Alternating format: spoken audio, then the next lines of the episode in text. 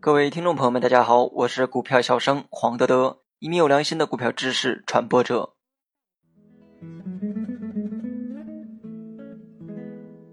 今天我们主要讲的内容是看技术指标炒股为啥不赚钱？炒股无外乎看技术面和基本面，而这其中大多数人选择了技术面，因为有人觉得技术本身具有可靠性，并且利用技术赚钱能更好的满足自身的虚荣心。在这里，我也不得不说，在中国这种大多数人都缺乏金融常识的社会，大多数人的投资都是盲从盲信，甚至一些初入股市的小白，深受一些商界题材的影视作品影响。认为炒股就应该面对数台电脑，目不转睛地洞察盘面，并无时无刻地进行交易，力求不放过每一份利润。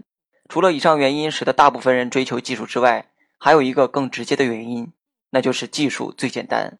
我能想象此言一出，一片哗然，尤其是对于初入股市的人，就更难理解这句话了。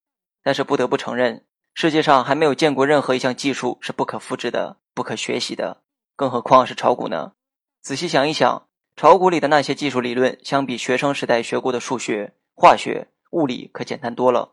说白了，只要你肯学，早晚都会学会的。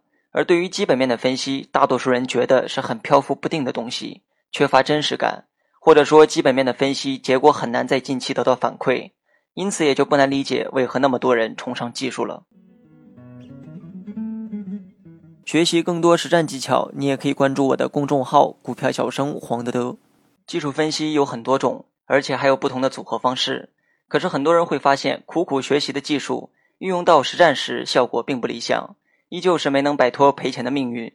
比如拿人们熟知的 MACD 金叉买死叉卖举一个简单的例子：当出现金叉的时候买进，发现第二天就死叉；或者金叉买入后短期产生了利润，但是等死叉之后卖掉时，发现盈利转为亏损了。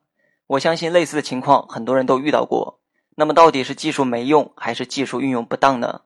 答案是技术有用，但并非万能。新手的误区就在于技术本身不会出现任何错误，认为一定有百分之百赚到钱的技术，但事实并非如此。技术指标是一种辅助工具，它只能从一定概率上帮助你做预判。而最后，我们讲一下重点：为什么技术不能做到百分之百的盈利？原因很简单，因为股价在先，而各项技术指标在后。所有的技术指标的绘制，大部分都采集自两个数据，一个是股价，另一个是成交量。这其中，股价显然是最重要的。换句话说，股价怎么走才决定技术指标如何表现，而并非技术指标如何表现，股价就得按其指示去走。举个例子的话，假如我打了某人一拳，某人会感觉到疼痛，此时我打人的动作在先，某人的疼痛在后。但是如果某人先感觉到身体疼痛，难道就一定认为是我打人了吗？这显然不对，只能说我存在打人的可能，而这个道理运用到股市也是一样的。股市中，股价是我们最想要的答案，而决定股价怎么走的是市场之间的博弈，而不是技术指标。技术指标只具有一定概率的预判作用。好了，本期节目就到这里，详细内容你也可以在节目下方查看文字稿件。